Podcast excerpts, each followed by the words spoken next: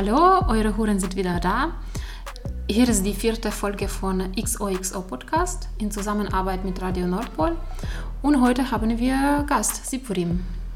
Ja, und wir sprechen heute über Arbeitsverhältnisse, Privilegien und was Kauf mich eigentlich so macht.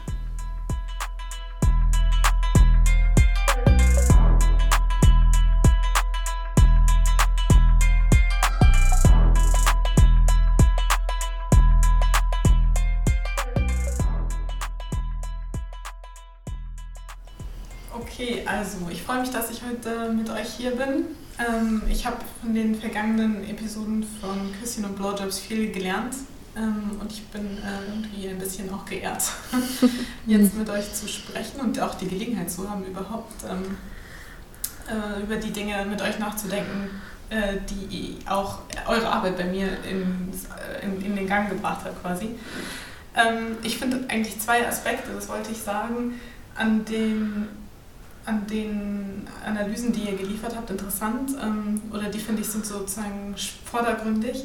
Das eine, was euch, glaube ich, wirklich wichtig ist, ist, dass ihr dieses Opfernarrativ ähm, ähm, entlarvt äh, als antifeministisch ähm, und dass sozusagen es wirklich darum geht, ähm, herauszuarbeiten, dass ähm, im gesamten Kontext und Diskurs von Sexarbeit das Opfernarrativ eigentlich nur dazu dient, Verhältnisse zu stabilisieren, gegen die man ähm, aus äh, linker Perspektive unbedingt ähm, Widerstand erzeugen muss. Und der zweite Punkt ist, dass euch das, ähm, so jedenfalls mein Eindruck, darüber gelingt, dass ihr daran erinnert, dass Sexarbeit Arbeit ist. Mhm. Und dass ihr da eigentlich eine Analyse von Arbeitsverhältnissen in den Vordergrund stellt. Und aus gerade dieser Perspektive das möglich wird, antifeministische, bürgerliche und vor allem zweifelhafte Sexualmoral Allgemeinplätze ähm, zu kritisieren. Ähm, und doch sind einige Fragen bei mir aufgetaucht. Ähm, das heißt, ich wollte gerne, es gibt eine Reihe über äh, Dinge, über die wir sprechen können. Ich würde, glaube ich, als erstes gerne über Privilegien sprechen. Ähm, eine der Fragen, die mich begleitet haben, betrifft eure Perspektive als, so erscheint es jedenfalls, selbstständig arbeitende weiße Sexarbeiterin, akademisch gebildet, jung, aus der Mittelschicht, kinderlos, um ehrlich zu sein, weiß ich gar nicht genau, ob das Bild überhaupt stimmt, das sich bei mir eingestellt habt, oder ob es nicht fast sogar ein Vorurteil ist, weil ich ja eigentlich gar nicht weiß, ob ihr, ähm, ob das alles zutrifft. Ja? Aber es ist sozusagen diese Idee, äh, dass, ähm, dass Sexarbeit sozusagen in der Selbstständigkeit, wie ihr sie betreibt, über digitale Plattformen wie kaufmich.com, ähm, ähm, für euch eine Möglichkeit ist, äh, weniger unterwerfend zu arbeiten als in anderen Dienstleistungsbereichen, die ihr, ähm, in denen ihr sonst vielleicht arbeiten würdet, wie in der Gastronomie. Ähm, und ich weiß gar nicht genau, in welchen Abhängigkeitsverhältnissen ihr unbedingt steckt oder so. Ja? Also ihr könntet auch ähm, Kinder haben oder Familien oder, ähm, oder eine ganze Reihe von Struggles, in die ihr im Leben verwickelt seid. Aber das Bild, das sich so ein bisschen einstellt, ist halt, irgendwie super starke, kluge, akademisch ausgebildete, ähm, junge, aktivistische Feministinnen, die sozusagen die, das Privileg genießen, sich frei zu entscheiden zur, zu der Sexarbeit, die sie betreiben und die die Möglichkeit darüber haben durch solche virtuellen Marktplätze wie kaufmich.com. Ähm, und die äh, Feministin in mir, auch äh, die der Feminismus, mit dem ich sozialisiert bin, der ist dann immer getriggert, weil ich mich sozusagen frage, oh je, muss ich da nicht misstrauisch werden? Also was ist das eigentlich für eine ähm, privilegierte Position und wie wäre aus der Perspektive eigentlich eine feministische Solidarisierung möglich äh, mit Sexarbeiterinnen, die weniger privilegiert wären? Ja, ähm, also du hast schon auf jeden Fall recht. Ich würde mich selbst als sehr privilegiert bezeichnen, zumindest jetzt gerade in dem akuten Teil meines Lebens, in dem ich mich jetzt befinde. Ähm, ich habe auch viel Struggle hinter mir. Ähm, ich komme auch aus einer nicht akademischen Familie. Ich denke, das ist schon mal ein Unterschied, den man herausstellen kann zu KommilitonInnen, äh, den ich habe. Aber ich hatte nie besonders große Existenzängste, ähm, wie das vielleicht andere Menschen haben. Und auch jetzt gerade ist mein meinen Unterhalt gesichert. Also ich bin noch, ähm, also ich bin 23, das heißt, ich äh, bekomme von meinen Eltern noch Unterhalt, ich bin nicht BAföG berechtigt. Ähm, damit ist meine Miete bezahlt. Das ist schon mal ein Riesenprivileg. Das heißt eigentlich, die äh, Sexarbeit ist für mich nur ein Mittel dazu, mein Leben zu finanzieren. Ähm, was mir natürlich auch die Freiheit gibt, mir sehr krass aussuchen zu können, äh, mit wem ich mich treffe. Ähm, aber gleichzeitig hat ja jeder Mensch irgendwie eigene Struggle und deswegen ist es ähm, ein bisschen schwierig. Ich weiß nicht, ob ich mich ähm, zur Mittelschicht zuordnen würde. Ich glaube schon. Ähm, ich weiß aber auch gar nicht, wie da die Standards sind. Und gleichzeitig ähm, kann ich total verstehen, dass du da getriggert bist, ähm, weil eben gerade äh, medial, glaube ich, ähm, so feministische, akademische SexarbeiterInnen ähm, repräsentiert sind und gerade die prekär Arbeitenden maximal aus einer Opferperspektive ähm, dargestellt werden, also sehr schwach und hilfsbedürftig. Und das ähm, entspricht nicht unbedingt der Wahrheit, würde ich sagen. Ähm, gleichzeitig haben wir ja aber auch irgendwie die Mittel, uns mitzuteilen, schon über diesen Podcast hier. Mm, das muss man schon sehen und deswegen finde ich es auf jeden Fall gut, dass wir ähm, darüber sprechen, dass es Unterschiede gibt ähm, und dass es so viele äh, Unterschiede in der Sexarbeit gibt, wie es Sexarbeitende auch gibt. Genau. Mhm. Ja, also bei mir das ist schon, ähm, also da, deine Vermutungen äh, stimmen schon, dass ich äh, halt weiß äh, und äh, kinderlos bin. Und ich äh, befinde jetzt gerade in Endphase meines Studiums, also ich werde bald äh, Hochschulabschluss haben. Äh, allerdings ist meine Situation etwas anders als deine, Lu. Also ich ähm, komme aus dem postsowjetischen Land und es ist halt, ähm, ich frage mich, ob man diese Definition von Mittelschicht, die man vielleicht in Deutschland so hat, also es ist auch eine andere Frage, wie definiert man es überhaupt, zu meiner Situation passt. Es ist interessant, weil beide meine Eltern studiert haben und sie sind zurück, äh, also sie kommen halt aus dem Dorf und sind dann nach dem Studium zurück nach Dorf gekommen und sind da halt geblieben, was schon ungewöhnlich ist äh, für solche Verhältnisse, weil meistens äh, versucht man halt aus diesen Verhältnissen rauszukommen. Und in meinem Fall war es so, dass meine Mama nie gearbeitet hat. Also ich komme aus mehrköpfiger Familie und äh, ich bin halt mit diesen klassischen patriarchalen Vorstellungen aufgewachsen, dass äh, der Vater der Versorger ist und äh, die Frau, die kümmert sich um Familie. Und es war so krass und so konservativ, ähm, dass äh, ich irgendwann, ich weiß, äh, dass ich noch ein kleines Mädchen war, äh, irgendwann sagte, nee, ich, ich werde nie heiraten. Und das hat meine, ähm, ja, so halt äh, weibliche Verwandte wirklich in so einen Schock gebracht. Ich erinnere mich immer noch, dass sie das nicht begreifen konnten. Und das zeigt schon auf irgendwie, dass diese Vorstellungen äh, über, ja, Rolle der Frau, mit denen ich aufgewachsen bin, sehr äh, äh krass von diesen patriarchalen Traditionen geprägt waren. Und ja, genau, also das halt, halt ich von den Augen hatte. Das ist die Frau, die nur um die Kinder kümmert, mit ein bisschen Hilfe von mm, ja, meiner äh, Groß, Großoma in, die, in diesem Fall. Und der Vater hatte einfach nie äh, irgendwie dazu mm, beigetragen, also im Sinne von Erziehung her. Ja, das halt eine Sache. Und auf der anderen Seite, wir waren schon äh, etwas besser gestellt als meine anderen Kommilitonen in der Schule. Also ich erinnere mich, dass meine Eltern mir mehr, also im Sinne von Kleidung leisten konnten oder halt von Bildung. Also sie konnten mir schon helfen, als ich dann mich dazu entschieden habe zu studieren. Und ich wurde in diesem Sinne sehr unterstützt. Also ich glaube, dadurch, dass sie beide studiert haben, ich habe nie was dagegen gemacht, äh, gesagt, dass äh, ich dann halt äh, viel gelesen habe, was zum Beispiel andere äh, Mädchen aus der Schule nicht hatten. Also das, da wurde schon nicht so zelebriert in der Familie, dass eine sich für Studium interessiert hat. Das, da wurde eher schon gesagt, okay, du musst halt arbeiten, du musst diese krasse ja, körperliche Arbeit leisten. Bei mir war das halt nie der Fall. Und auf der einen Seite haben sie mich schon unterstützt, auch materiell, auf der anderen Seite war so halt, du musst schon irgendwie heiraten. Und es ist irgendwie dieses so zwiespaltiges Bild. Ne? Äh, auf einer Seite, Bildung muss ja sein, auf der anderen Seite muss schon du irgendwie in die, diese Rolle passen. Und das war nicht nur von den Eltern, sondern auch, ich erinnere mich auch in der Schule sogar, also ein Zitat von meinem Lehrer, äh, dass er zu mir meinte halt, ja, also Mädchen muss irgendwie schon brav sein, aber nicht im Unterricht.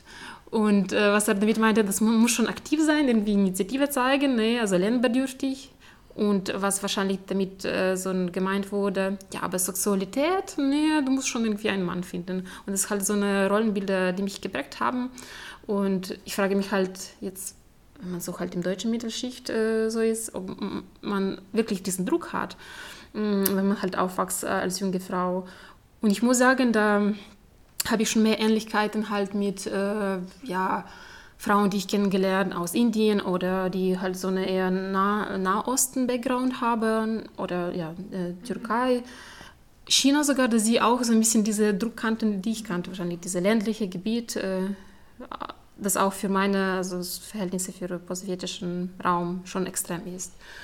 Genau, und ähm, als ich halt nach Deutschland kam zum Studieren, es ist auch so, dass äh, es einem nicht bewusst ist, äh, wenn man halt hier schon geboren wurde, als also Student, auch wenn du halt zu unterschiedlichen Schichten gehörst, man hat schon eine gewisse Sicherung von dem Staat. Also dieser äh, zum Beispiel Anspruch auf BAföG hatte ich nicht.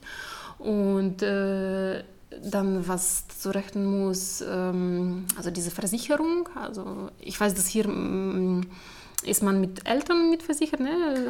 Krankenversicherung, Krankenversicherung mit 5, ja, bis 25.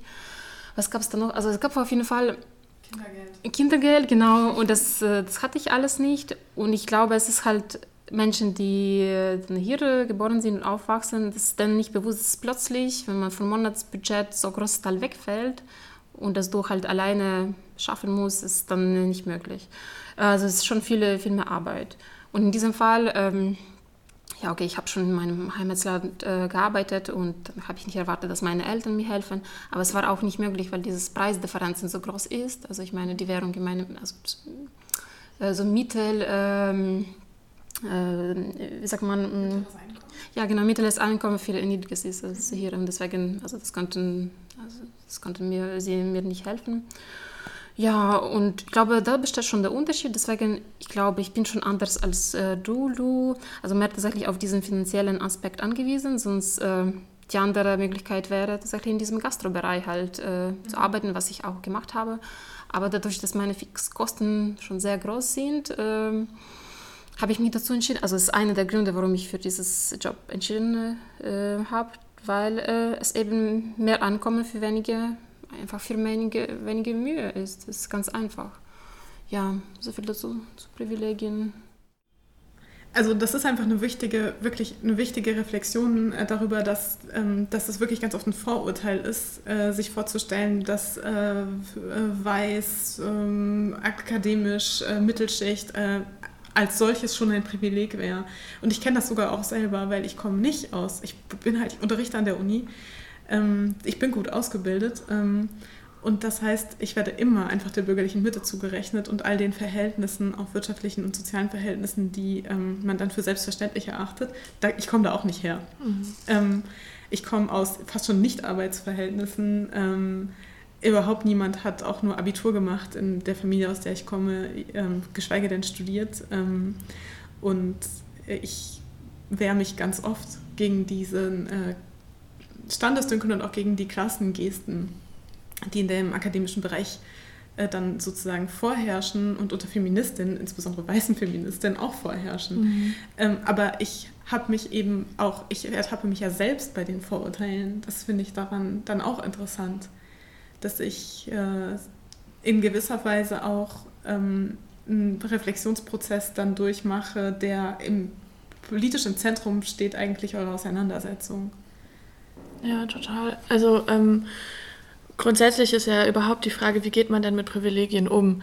Ähm, nur weil ich mittlerweile sehr privilegiert bin, heißt das ja nicht, dass ich nicht mehr berechtigt dazu bin, mich mitzuteilen oder geschweige denn irgendwie meine Privilegien zu nutzen. Trotzdem komme ich aus einem anderen Kontext. Und was mir gerade noch mal eingefallen ist bei dem, was du erzählt hast, Nicole, dass ich einen ganz starken Unterschied ähm, bemerke zwischen Dorf und Stadt. Ich komme auch aus dem Dorf. Sehr konservativ und sehr einheitlich irgendwie, sehr bürgerlich. Ähm, und das prägt auch sehr die Sexualmoral. Und es wurde auch schon erwartet, dass ich irgendwie dann ähm, zum einen hetero bin, irgendwie einen Mann finde, irgendwann Kinder habe, vielleicht zurück aufs Dorf komme, mir ein Haus baue und dann halt warte, bis ich sterbe. Und irgendwie habe ich oft einfach gefühlt, ich war so unglücklich damit, weil ich auch nicht wusste, dass es anders geht, also dass es alternative Lebensmöglichkeiten gibt, bis ich halt ähm, hier ins Ruhrgebiet gezogen bin und Menschen kennengelernt habe, die, weiß ich nicht, Mitte, Ende 20 sind und auch noch keinen festen Job haben. Und ich war so, wow, das ist so ein Mindfuck, dass das geht, weil ich habe das mhm. nicht kennengelernt und das war ähm, ne, was total Offenbarendes für mich, dass ich äh, gelernt habe, oh, ich bin gar nicht dieses schwarze Schaf, wofür ich mich gehalten habe, sondern ähm, für mich gibt es auch Perspektiven. Ich muss nicht 40 Stunden die Woche in einem Bürojob arbeiten, um glücklich zu werden. Der Witz ist, dass ich über diese Geschichte äh, gelernt habe, sozusagen darüber, dass ich ständig in Milieus gewesen bin, die insbesondere geprägt sind von bürgerlichen Verhältnissen, Menschen, die aus bürgerlichen Verhältnissen kommen. Darüber habe ich gelernt, dass es ein Privileg ist, dass ich dieses Problem wirklich nicht habe. Ich musste nie die Familie reproduzieren. Ja. Ich musste nie ähm, irgendwie hetero werden und Kinder produzieren und Häuser bauen. Das ist wirklich kein Problem, das ich je hatte. Ich, das war egal. Ja, spannend. Warum war das egal denn? Weil ich glaube, dass es äh, milieuspezifisch ist, dass, das, dass die Aufgabe der Generationen ist, ähm, die Reproduktion der Klasse zu leisten. Wenn du aber in einer Klasse aufwächst, in der es keine Idee von Zukunft gibt, keine Vision davon, äh, dass es eine Reproduktion gibt, dessen, weil du eigentlich in so prekären Verhältnissen aufwächst, dass es nicht sicher ist, ob es einen Morgen gibt, dann gibt es auch den ganzen Druck nicht, ja. die Familie zu reproduzieren. Ja, krass. Ähm, ja, finde ich total spannend, dass man da einfach auch nochmal viel intersektionaler denken muss, was mhm. allein schon die Klassenzugehörigkeiten angeht. Und ja. ich finde, das, also das fällt mir oft auf bei AbolitionistInnen, dass die halt eben dieses Argument gegen ähm, Sexarbeiterinnen wie äh, Nicole und mich verwenden, so, ja, ihr seid weiß und privilegiert, was wisst ihr schon, was könnt ihr denn schon sagen? So, euch, euch wollen wir ja auch sowieso gar nicht retten, um euch geht es nicht, aber ihr müsst jetzt halt solidarisch sein. Und ähm, dann halt, sonst verantwortet ihr einfach mit, dass andere Menschen prekär arbeiten. Und das ist halt viel zu kurz gedacht und muss halt die Analyse in eine andere Richtung denken. Also man kann auch nicht... Ähm, anderen Menschen ihre Privilegien vorwerfen und sagen, okay, jetzt müsst ihr dafür büßen, dass andere Menschen arm sind und deswegen müssen wir äh, irgendwie alles klein machen und gleich machen, ähm, dass mhm. alle irgendwie den, den gleichen Gesetzen und Nichtmöglichkeiten auch unterliegen. Mhm. Also da muss man einfach intersektionaler denken und dazu gehört eben auch eine Analyse von Privilegien mhm. und ja, eben jetzt herauszustellen, dass Situationen unfassbar individuell sind. Ja, und ich finde also diese Intersektionalität ist so extrem wichtig. Also letztendlich, wenn man halt auch ähm, auf diese klassische essentielle Ebene über Unterschiede, sage ich mal so, Mann, Frau redet, ne, habe ich letztlich äh, so einen Beitrag dazu gelesen. Und äh, da meinte am Ende äh, die Verfasserin, ja okay, es ist quasi ähm, die meisten Einkommen der Welt ist irgendwie in 5% von äh, ja, männlichen Personen, sage ich mal so, konzentriert. Aber die anderen 95 Prozent männliche Personen sind auch arm. Und deswegen ist es geht ja im Endeffekt nie so auf Geschlechterunterschiede, sondern wirklich diese Klassenzugehörigkeit, die dann so extrem wichtig ist und die dann letztendlich auch so aus der Sicht äh, fällt irgendwie. Ne? Und, äh, ja, und das ähm, suggeriert natürlich, dass diese Intersektionalität dazu gehört, weil äh, letztendlich, was damit gemeint ist, das Welt viel komplexer ist, als man sonst denkt. Also das am Ende allem so. Ich würde auch gerne noch genauer über Klasse, eigentlich über Arbeitsverhältnisse und auch noch über Geschlecht sprechen, aber ich würde vorschlagen, wir sprechen erst noch über Arbeitsverhältnisse. Ja.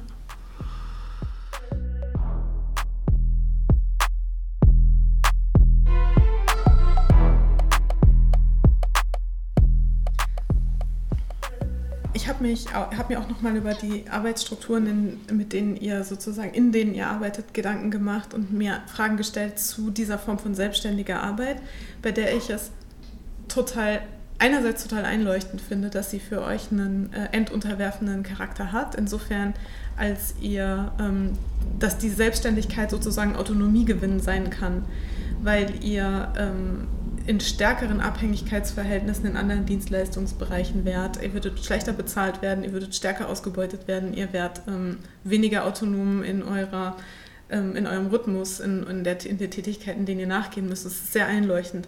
Und gleichzeitig frage ich mich, also solche Plattformen wie kaufmich.com, das ist ja nicht, äh, steht ja nicht alleine da, das ist ja eine ganze Form von Industrie, die ähm, in, für in einer bestimmten Weise immer einen Autonomiegewinn garantiert. Also auch Airbnb bringt einen Autonomiegewinn, man kann viel individueller reisen, auch YouPorn bringt Autonomiegewinne so. Und trotzdem sind das ähm, auch, ist es auch ein Plattformkapitalismus, der ähm, in einer bestimmten Weise auch neoliberale Arbeitsstrukturen und Individualisierung und so weiter total vorantreibt. Und das muss überhaupt nicht bedeuten, dass das äh, irgendwie für euch nicht irgendwie eine sinnvolle Praxis ist, euren Alltag zu bewältigen. So. Aber ich finde, man kann darüber nochmal struktureller nachdenken. Und das heißt, ich habe mich gefragt, ist das denn also ist das denn vielleicht auch in einer bestimmten Weise oder unter bestimmten Bedingungen problematisch, dass man, dass irgendwie diese Plattform, oder kann man das eigentlich sagen, die Algorithmen werden zu Zuhältern, also eigentlich indem sie den Zugang garantieren. Ähm, ist, werdet ihr sozusagen, und ich finde, dieses Boomer-Wort könnten wir mal wieder rehabilitieren, ja, werdet ihr alle zu Ich-AGs? das ist also so ein geiles SPD-Wendewort, äh, ja. Ähm, oder was wären denn, man kann ja auch mal spinnen, ja, was wären denn interessante Formen, ähm, welche Plattform könnte man vielleicht gründen oder welche Form von kollektiver Sexarbeit, äh, äh, Selbstorganisationen wären interessant, die euch gewissermaßen vielleicht sogar noch mehr Autonomie geben würden, weil ist es irgendwie sinnvoll, wie viel Prozent kriegt Kauf mich eigentlich? 20 wie Airbnb oder was? Ich meine, mhm. was machen die eigentlich? Ja? So ein paar äh, ähm, virtuelle Marktplätze zusammenklicken. Und welche Effekte hat auch für eure Praxis, ist das so? Die, die, die Funktionsweise von solchen Plattformen, das habe ich mich wirklich gefragt. Also ähm, ich habe mich zum Beispiel gefragt, ja, ist es eigentlich so, dass ihr guckt, weil das ist ja das, was virtuelle Marktplätze ausmacht, dass sie so zielgruppenspezifisch arbeiten? Wollen. Also hat das solche Rückkopplungseffekte auf euch? Ihr guckt, wer, welche Dienstleistungen werden eigentlich in meiner Region angeboten und welche nicht. Ah, da gibt es eine Unterversorgung in Sachen, ich weiß nicht genau, mir fällt nichts ein. Äh, Fußfetisch. Fußfetisch, Luft, Luftballon platzen lassen. Äh, gibt es eine Unterversorgung, muss mir, da kann ich richtig einen Markt abgreifen, wenn ich da in der Richtung mal was anbiete. Das sind ja, werden ja äh, also sozusagen reale Effekte von Produktionsbedingungen auf äh, die, eure Arbeitsorganisation? Mhm. Ja, spannende Frage. Also ich glaube, es muss ein Unterschied gemacht werden zwischen jetzt der eigenen Arbeit, die ich mache, also diese Arbeit, um Geld zu verdienen, um mein Leben zu bewerkstelligen. Da kann ich halt nur bedingt politisch sein. Ähm, ich versuche das. Also ich hatte auch schon Kunden, die echt uncoole Sachen gesagt haben und da scheue ich mich dann auch nicht dazu diskutieren und zu sagen, ey Typ, komm mal klar, das war super unkorrekt, was du gerade gesagt hast. Ähm, liegt aber auch daran, dass ich ja das Geld vorher schon kriege. ähm, das ist ein großer Vorteil. Ähm, gleichzeitig kann ich natürlich jetzt hier im Podcast oder auch so äh, mit Nicole darüber sprechen, jo, wie könnte man sich ähm, irgendwie kollektiver organisieren. Und das ist auch generell eine Debatte, die, glaube ich, geführt wird ähm, in der Hurenbewegung.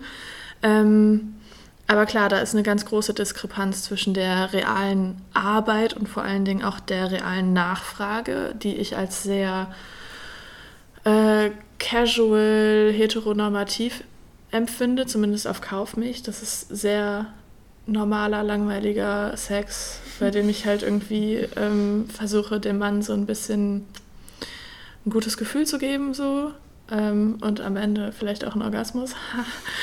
ähm, und natürlich ähm, auf der anderen Seite das, was ich äh, gerne mache. Und das ist aber dann der private Sex, den ich habe. So, da gibt es eine große Diskrepanz. Wenn man das näher mhm. zusammenbringen könnte, das wäre natürlich mega cool. Da würde ich mich sehr freuen.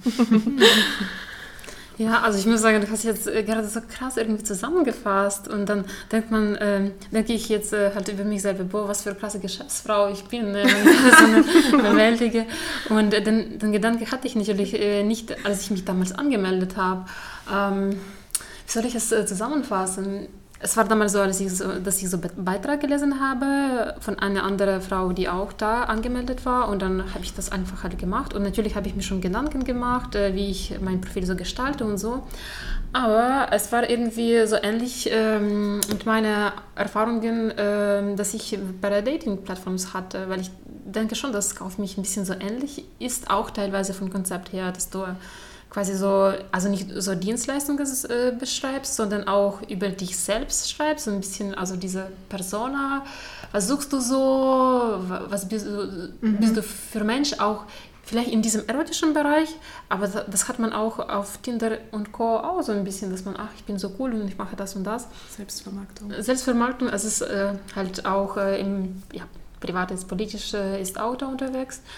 und ähm, ja, genau, und deswegen dachte ich damals nicht so krass beruflich darüber, glaube ich. Und das war wahrscheinlich auch ähm, so erstmal ein Fälle. Und es im Nachhinein ist mir dann halt klar geworden, dass eigentlich alles Arbeit ist, auch wenn ich halt mit Kunden schreibe oder wenn, also einfache Sache, wenn ich halt neues Foto hochlade, da äh, kriege ich sofort mehr Anfragen. Das halt, es ist auch so ein eigentlich äh, Markttrick, ne, dass ich benutze, aber irgendwie so unterbewusst, äh, dass ich das erst im Nachhinein einordnen konnte. Und ja, äh, ich, ich denke, dass halt die Kunden sind, also zumindest die, die ich äh, so ähm, kenne, äh, ja klar, sie nehmen schon es als reine Pay-Sex-Plattform äh, wahr. Auf der anderen Seite habe ich schon so oft äh, gelesen und äh, halt gehört, ja, jetzt im Puff würde ich nicht gehen oder halt ins Bordell würde ich nicht gehen, weil es für ihn wiederum zu professionell ist. Und ich glaube, diese Plattform, es macht so ein bisschen so Eindruck, dass es so semi-privat ist, weiß ich nicht, dass mhm. da halt so eine, dieses Bild von Frau, Mädchen von nebenan ist. Und ähm, ja, genau, deswegen ist dieses äh, jetzt Union schaffen oder Gewerkschaft, äh, ist wirklich erstmal so weit weg von mir in den Gedanken, weil ich ja, wie gesagt, äh, so eine halb ja, so eine private, halbberufliche Vorstellung darüber hatte.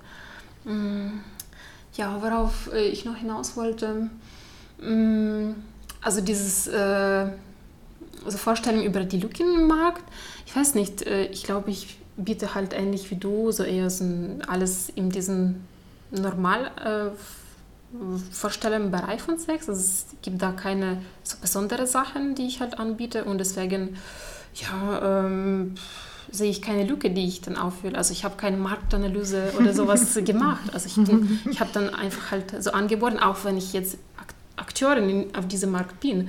Aber ja, also so krass weiter habe ich es, ist mir einfach jetzt gerade so klar geworden, nach du es in die Worte zusammengefasst hast.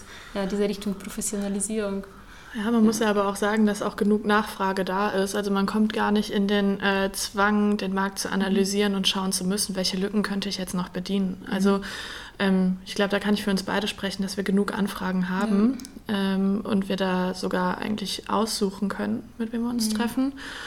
Ähm, ich gucke gerade, also ich kann Sexarbeit ein bisschen nutzen, um mich selber so ein bisschen sexuell zu bilden. Also ich hatte jetzt ähm, ein Date, wo ich ähm, als Domina aufgetreten bin und das war richtig cool, weil das habe ich vorher auch noch nie gemacht. Oder ähm, bestimmte Fetische, die ich kennenlerne, wo, wo ich mir denke, so, mh, hm, das wäre nichts für mich, das würde ich schon eher ausprobieren. Das, ähm, ja, ob das jetzt eine Marktlücke ist, weiß ich nicht. Vielleicht ist es eher eine Lücke äh, in meinem eigenen sexuellen Horizont, die äh, ich füllen kann oder zumindest mir angucken kann. So und ähm, ja, so Gewerkschaften ähm, gibt es ja fast. Also es gibt ja den BESD, Berufsverband für erotische mhm. und sexuelle Dienstleistungen. Das kann man ja schon fast als Gewerkschaft für Huren betrachten. Mhm. Ähm, nur eben auf einer strukturellen Ebene. Ne? Also es ist nicht so, dass wir jetzt ähm, ein 200 Mensch Hurenpuff sind, sondern ähm, dass wir einfach ähm,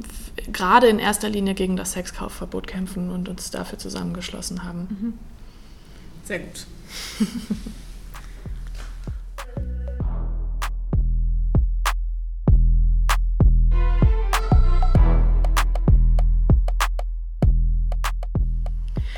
Ähm, Kauf mich finanziert sich durch Plus-Mitgliedschaften. Also es gibt Mitgliedschaften, so Basismitgliedschaften, die habe ich auch, da muss man gar nichts für bezahlen. Und bei Plus-Mitgliedschaften hat man einfach ein paar mehr Funktion. Ich glaube aber, dass sich das eher lohnt, wenn man da als äh, Kunde oder Kundin ist.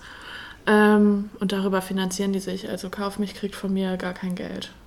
Das ist interessant, ich habe das missverstanden. Ich habe gedacht, das wäre dieser klassische Plattformkapitalismus, aber es ist dann gar nicht. Nee. Ja. Also so arbeiten eher äh, Escort-Agenturen. Okay. Ähm, da weiß ich aber auch, dass die, glaube ich, so 30 bis 40 Prozent im Schnitt nehmen. Ähm, ja, aber okay. das ist super viel. Und was halt interessant ist, ist, dass ab 50 Prozent, ähm, was man abgeben muss an Provision, dass das dann als Zuhälterei gilt. Ab 50 Prozent? Ja, genau. Hm. Ja, schon krass, ne, wenn man diese Zahlen einfach nennt. Und ja, also diese Vorstellung, also kauft mich im Prinzip einfach so reine Vermittlungsplattform, würde ich sagen, ne, ist eher so ein bisschen Grauzone. Also sie geben halt diese Möglichkeit, da Anzeige zu machen, also Inserat zu machen, aber eigentlich mehr ähm, tun sie nicht, obwohl ich auch schon glücklich bin, dass es solche Möglichkeiten gibt. Ne? Also dadurch verdiene ich halt mein Geld. Ja. Und äh, ja, eigentlich bin ich äh, schon sehr zufrieden, äh, wie die Sachen da so aussehen. Ich habe auch andere Plattformen schon ausprobiert, das heißt äh, Olala. Und es ist tatsächlich mehr so nach diesem Dating-Prinzip gemacht. Es ist so, dass äh, interessanterweise die Frauen, also die Dienstleisterinnen, sich bewerben müssen. Und die Männer, also meistens halt, sind halt Männer, die dann äh, so Anfrage stellen. Also ich wollte Date um so und so um die Uhrzeit. So sind meine Vorstellungen. Und früher, äh, glaube ich, gab es da auch so eine halt so Budget, die, die sie hatten, halt so, keine Ahnung, so, äh, sag ich mal, 300 Euro pro Abend. Und danach ist es verschwunden doch. Und du bewirbst sich halt als, ähm, ja, als Dienstleisterin oder sowas. Und natürlich es sieht so aus, als ob du einfach so Dates suchst. Und da musste ich schon Erfahrungen machen, dass es diese Grenze ganz schwämmig war. Also, dass zum Beispiel man Anfrage bekommen hat, ob ich, äh, man Sex ohne Kondom hat und das hat man auf Kauf, also das hatte ich äh, viel seltener. Oder dass man weniger bezahlen wollte einfach, weil mhm. auf Kaufmich habe ich äh, meinen Stunden, also Stundenpreis stehen und es ist halt klar. Und da war so eher, dass er halt anbietet. Und das, was wiederum schon, es erschafft schon andere Verhältnisse. Gibt es große Preisschwankungen im Stundensatz äh, brutto zwischen den Dienstleistungen? Gibt es da Preiskampf gewissermaßen? Gibt es äh, unsolidarische Mitstreiterinnen, die Dumpingpreise. Boah, ich würde es nicht als unsolidarisch bezeichnen, sondern eher als. Ähm, ich habe das ein bisschen ironisch gemeint. ja, also ich habe tatsächlich auch mal eine angeschrieben, die irgendwie 80 Euro pro Stunde ähm, angegeben hatte. Und ich war so, hey, mach das nicht so, du kannst viel mehr nehmen, aber nicht aus dem Grund, dass ich jetzt Angst hatte, dass ich dann mit meinem Preis runtergehen muss, sondern eher so, hey, ähm, mhm. erkenn mal deinen Wert.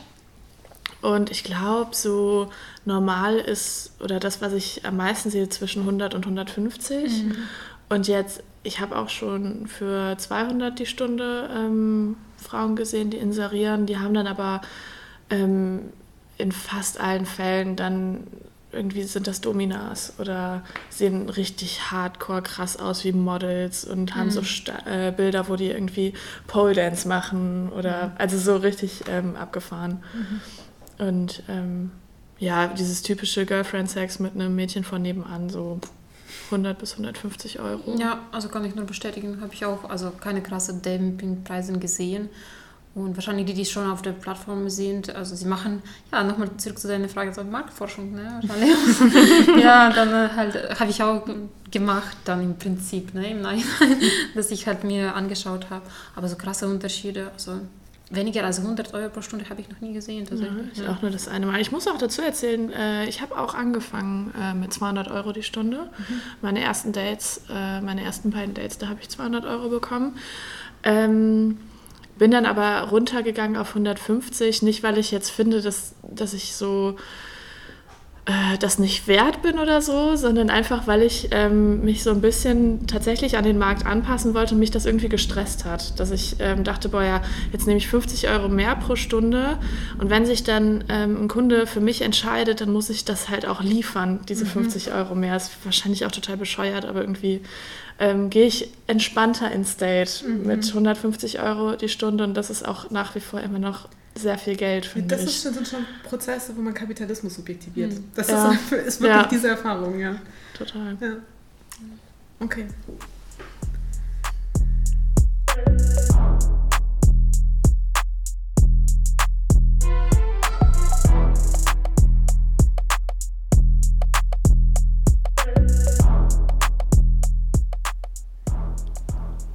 Okay, wir bemerken, wir haben viel zu besprechen, also machen wir zwei Folgen. Ähm, in der nächsten Folge sprechen wir über Prekarisierung und über Fantasien.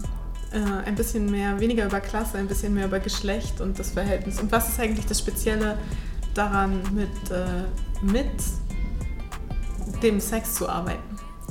Und an welcher Stelle ist es vielleicht nicht das gleiche wie über Arbeit überhaupt?